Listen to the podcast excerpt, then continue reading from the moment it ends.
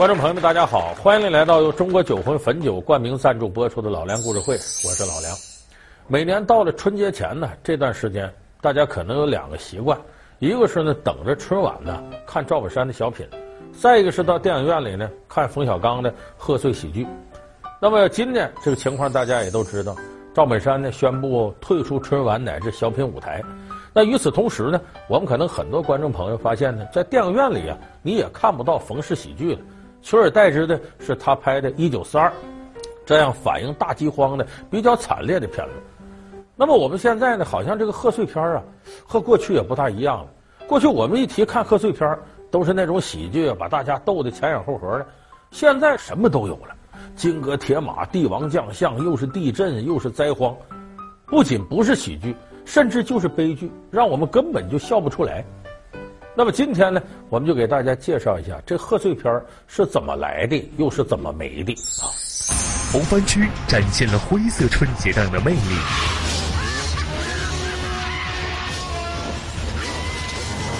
甲方乙方开创了冯氏幽默的先河。德国地图实在找不着，只好弄一南京地图，您凑合着部署吧。英雄标志着贺岁多元化的来临。没想到最了解寡人的，竟是寡人通缉的刺客。新年来临，大片为何屡屡上演苦难？又是什么原因让冯小刚收起了搞笑的风格？老梁故事会，笑不起来的贺岁档。说到这贺岁片，先得把这个概念给大家澄清了。什么叫贺岁片？有的朋友总把它跟贺岁档电影混淆到一块儿。贺岁档是什么概念呢？现在已经延伸到头年十一月份到第二年二月份这一段，都叫贺岁档，也就是年终岁尾这段时间上映的电影，这叫贺岁档电影。但是贺岁片跟贺岁档不一样，贺岁片指什么呢？年终岁尾上映的喜剧电影，我们管它叫贺岁片。也就说，它就两点：第一个是年终岁尾上映，第二个必须得是喜剧。所以你要是从这个标准要求呢？今年可能贺岁档电影里最标准的贺岁片，那得说是泰囧，因为既是这个时段上映的，同时它的喜剧特色恐怕也是笑点最充分的一部电影。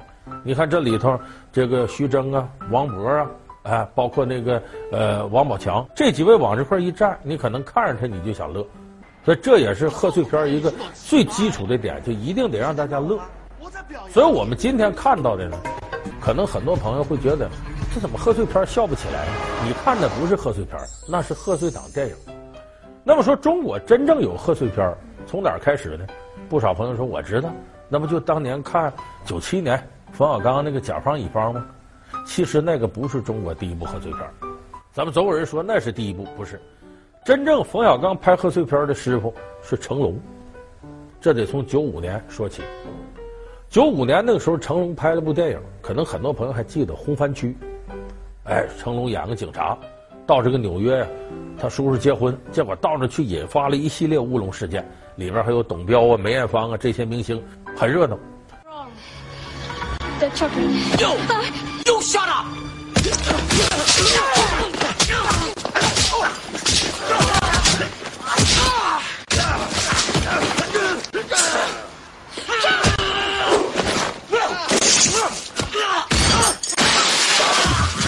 那这个片子其实是中国第一部贺岁片，这是一九九五年一月份时候，那个时候啊，过年就是一到这个大年三十、初一、初二啊，包括年前二十八、二十九的时候，电影院基本就没人了，都回去办着年，然后过年。那会儿街上你别说那个饭店开的都少，所以这也不能说说电影院当时就不为人民服务，过年就放假。而年后呢，初三、初四电影院开始开业营业。但营业这人呢，稀不愣登的就那么几个人，所以一般这个电影行呢，管春节期间叫灰色的春节档，就没人看。结果那一年特殊，九五年一月份，眼看这个春节要来的时候，广电部当时下了个文件，就说你们这过年呢，大伙先别歇着。那阵不咱要进口大片吗？什么《亡命天涯》《真实的谎言》，说我们也有一部大片，就是成龙这《红番区》，说先引进过来，在过年的时候放映，看看效果。当时很多电影院，尤其北京电影院，北京你得率先执行广电部指示，这些电影院的人老不愿意了，说过年不让我们放假，这得算加班啊。再说加班，你加的值也行，没人来看电影，我们加班干嘛呀？结果很意外的是呢，他们原来认为根本不会来几个人，没想到满起满座的爆满，而且一家一家来看，老头老太太、儿子儿媳妇领着小孙子，一家人来看。结果那几天，二十八、二十九、三十、初一、初二，场场爆满。后来一算呢，春节前后放映红番区呢，全国收获了八千万票房。那时候咱们电影一年的总票房收入才多少？九点五亿。也就说，这过年这两天这一个红番区，干进去百分之八点五的票房。所以很多人一看，这可奇了怪了啊！这过年还这么火？有的人说撞上的，偶然。结果九六年的时候呢，成龙又拍个《白金龙》，后来又有个《一胆出星》，这两部成龙的片子在九六九七过年的时候上映，一样赚了个盆满钵满。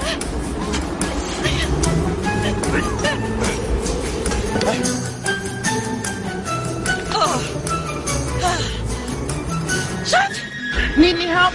No. Okay, see you later. Okay.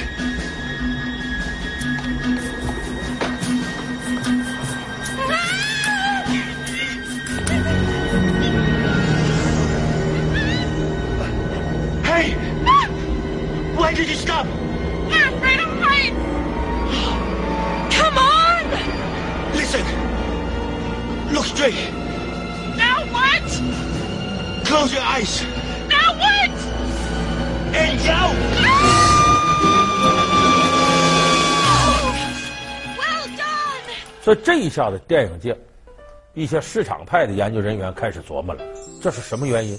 后来大家得出个结论，就是春节期间呢，原先咱们比较封闭，说伴着年回家过年，追求是全家人坐到一块儿啊，唠唠嗑啊，看看电视啊，打打麻将啊。但是到了九十年代末的时候，人们的物质文化生活越来越丰富了，八零后的一代已经陆续成长起来了。这个时候，大家对文化消费的需求有了很大的不同，不愿意蹲在家里待着了。也想出来，可是出来归出来，社会上的文化娱乐活动不多。哎，有电影院，大家都愿意来。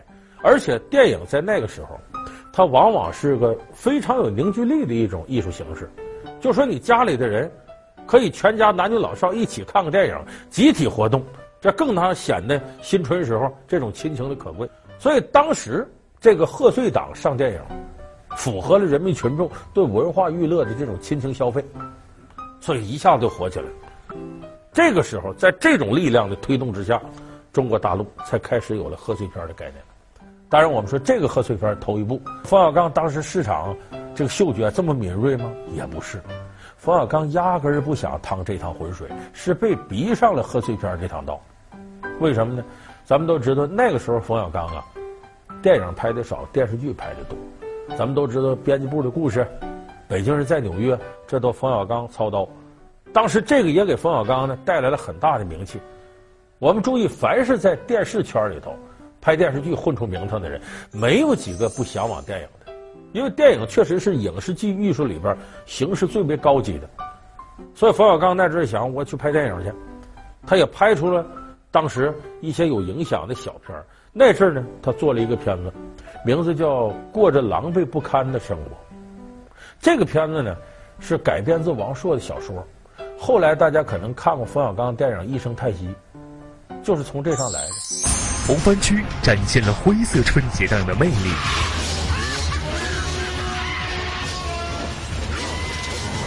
甲方乙方开创了冯氏幽默的先河。德国地图实在找不着，只好弄一南京地图，您凑合着部署吧。英雄标志着贺岁多元化的来临。没想到最了解寡人的，竟是寡人通缉的刺客。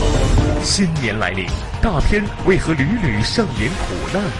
又是什么原因让冯小刚收起了搞笑的风格？老梁故事会，笑不起来的贺岁档。好，欢迎您回到由中国酒魂汾酒集团冠名赞助播出的老梁故事会。过着狼狈不堪的日子，这里边写的是什么呢？男女感情。又通奸的，又第三者，又离婚的，这个题材拍出来呢，应该说很多人呢，圈内人看了说好，这个片子社会题材不错。可是网上送审的时候没通过，为什么呢？审片一方是这么考虑的：你说你这里净写这个男女家庭之间阴暗的这些事儿，这个放出去社会影响不好，就把这给毙了。这一毙了，冯小刚上火了。他前前后后那阵爆的很多片子，他不跟王朔在一块儿吗？王朔的很多题材啊是敏感题材，讽刺不良社会现象，这手特别狠。如果你把这个东西作为电影放大的话呢，可能就会社会影响不太好。所以往往冯小刚跟王朔合作的，送了就给毙，送了就给毙。这时候有人给冯小刚呢送了两个外号，第一个外号叫“失足青少年”，就你总拍这样题材。也不好。第二个叫习惯性流产，就说你这片子送上去就给毙，送上去就给毙。所以那阵有人把两个外号结合一块儿，说谁叫冯小刚啊？你不认识？冯小刚是个习惯性流产的失足青少年。你看，这么一弄，不光冯小刚自己挺上火，哎，没事干了，回家打打太极拳，喝喝茶，玩这个了。更主要的是，一来二去没有投资方敢给他投资。你说这作为一个导演来讲，他干嘛？那会儿导演不是不是现在冯，现在冯小刚说我自个儿投资，他也能拿得起这钱，有钱了。那会儿冯小刚还手头没多少钱，所以他想来想去，我还得找人给我投资，找谁呢？他有个哥们儿叫张和平，那是九七年的时候，张和平成立一个紫禁城电影公司。我们可能会记得冯小刚早期的，像这个甲方乙方啊，不见不散，没完没了，在出制片方的时候都有一个北京紫禁城影业公司。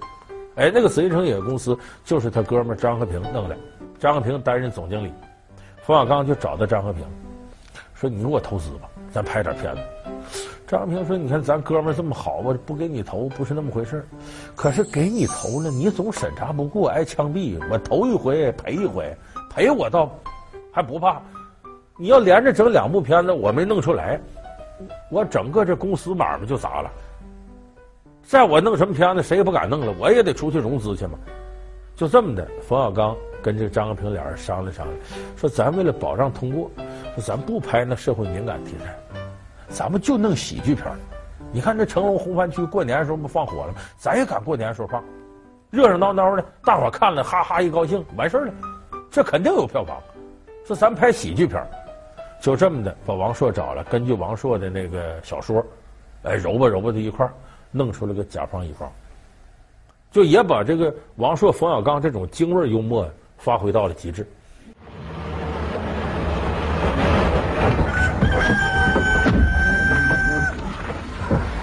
这就是我二舅家，怎么样，尤老板？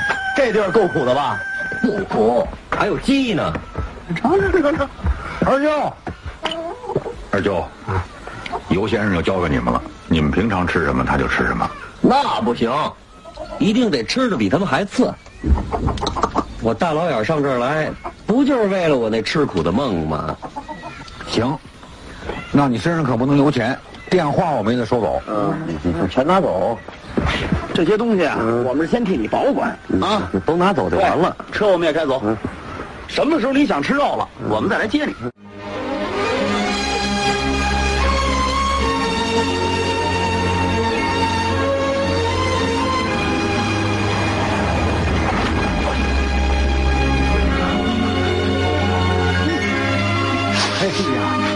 你们可来了，刘老板都快变成黄鼠狼了。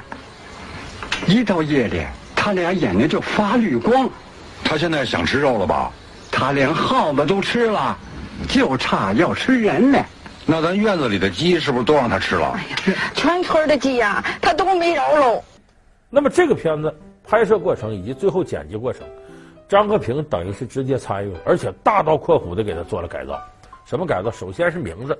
原来这个甲方乙方名字不叫这名字，叫《好梦献给你》，他们里边有那个《好梦一日游》嘛，根据这个来叫《好梦献给你》。这个倒是小改动，大改动的是整个结构，尤其结尾的时候都要改。我们看这个片子结尾呢，是个演技术员那个杨立新演的，他的老婆患了绝症，他老婆一辈子最大的梦想就是调回北京，能在北京有一个家，有自己的房子。所以在医院里边呢，葛优。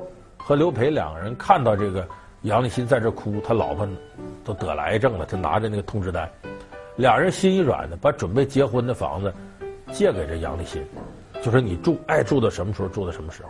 结果就在一九九七新年来临的时候，杨立新到他们家还钥匙了，告诉我老婆已经死了。他临走的时候跟我说：“他不遗憾，在最后的这段日子里，有一个温暖的家，有我陪着他。他走的不寒心。”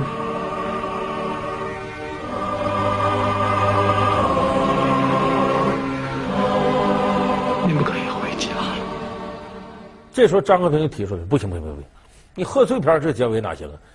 你把大伙都弄哭了，大过年的。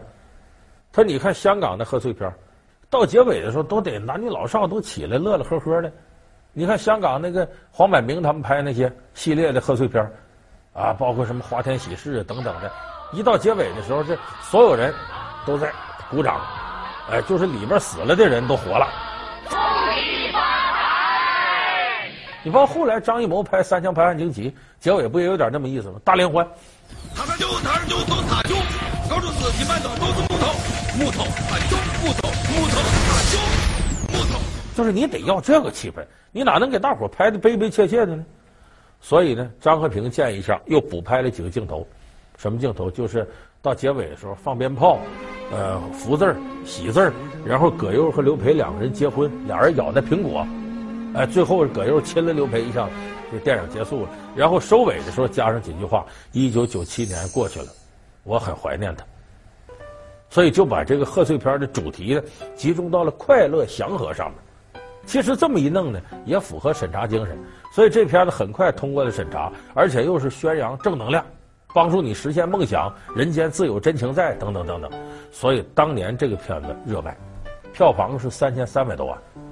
这一下子震惊了整个国产电影界，大伙儿这时候才发现，原来贺岁档上映贺岁片有这么好的票房。那么当然，冯小刚在这个路子上尝到甜头了，他得继续往前挖。这就是我们后来看到的，冯小刚不甘心，我就玩搞笑的，我怎么得弄出点品味？你看后来他上映的《手机》《大腕》两部片子，笑归笑，但是对社会现象充满着一种善意的讽刺。所以，冯小刚的线路一点点走的，开始往这种深沉化、品味化上靠近。那么，等到这些年，虽然他也拍了《非诚勿扰》一二这样的片子，可是冯小刚更多的精力集中到了像《集结号》《一九四二》这样的片子。《集结号》跟《一九四二》就是我们根本笑不出来的电影，就这里边充满着对人性那种人文关怀。所以，就冯小刚整个的创作风格、题材已经有了很大的变化。这也是为什么我们现在啊，好像看贺岁片里头，似乎看不到那种让我们笑的了。那么，其实与此同时呢，也有更多的电影导演发现呢，贺岁档时间大有这个钱可赚。所以，两千零三年的时候呢，张艺谋那部《英雄》也选在了在贺岁档时间上映，当时获得了两亿五千万票房。很多人发现哦，原来这个时段上电影。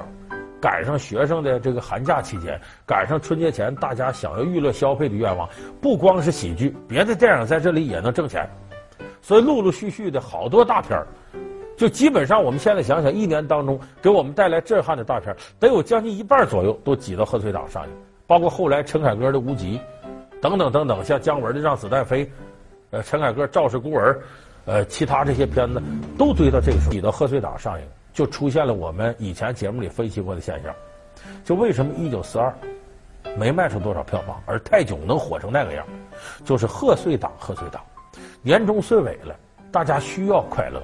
你看泰囧十几个亿票房，十二生肖八个亿，成龙的喜剧电影，西游降魔第一天单日就干过亿了，就这三部片子是今年贺岁档所有电影里表现最好的，但无一例外都和喜剧挂钩。所以我说嘛，我们今天讲到这个贺岁片，它是年终岁尾上映的喜剧电影。那么，其实贺岁档这个时间段，更多人想追求的，无外乎就两点：一个是我到电影院追求一下视觉的刺激。所以我们说，像好莱坞式的那种视觉大片，在贺岁档永远都有市场。包括《西游降魔》这片子里面设置了那么多比较炫的特技，大家不也很爱看吗？第二个，假如你不是这样大制作，那么最好还是按喜剧电影路子走。让我们在这里傻了吧唧的，可以放掉一切智商情商，能够在这里傻笑一场，把生活当中很多不愉快的东西在电影院里发散过去，走出电影院也笑够了，我们还可以精神百倍的轻装上阵，应付生活当中给我们带来那些压力和困难。我想，这是贺岁片给大家带来的生活和事业上的真谛。好，感谢您收看这期《老梁故事会》。《老梁故事会》是由中国酒魂汾酒冠名赞助播出的。我们下期节目再见。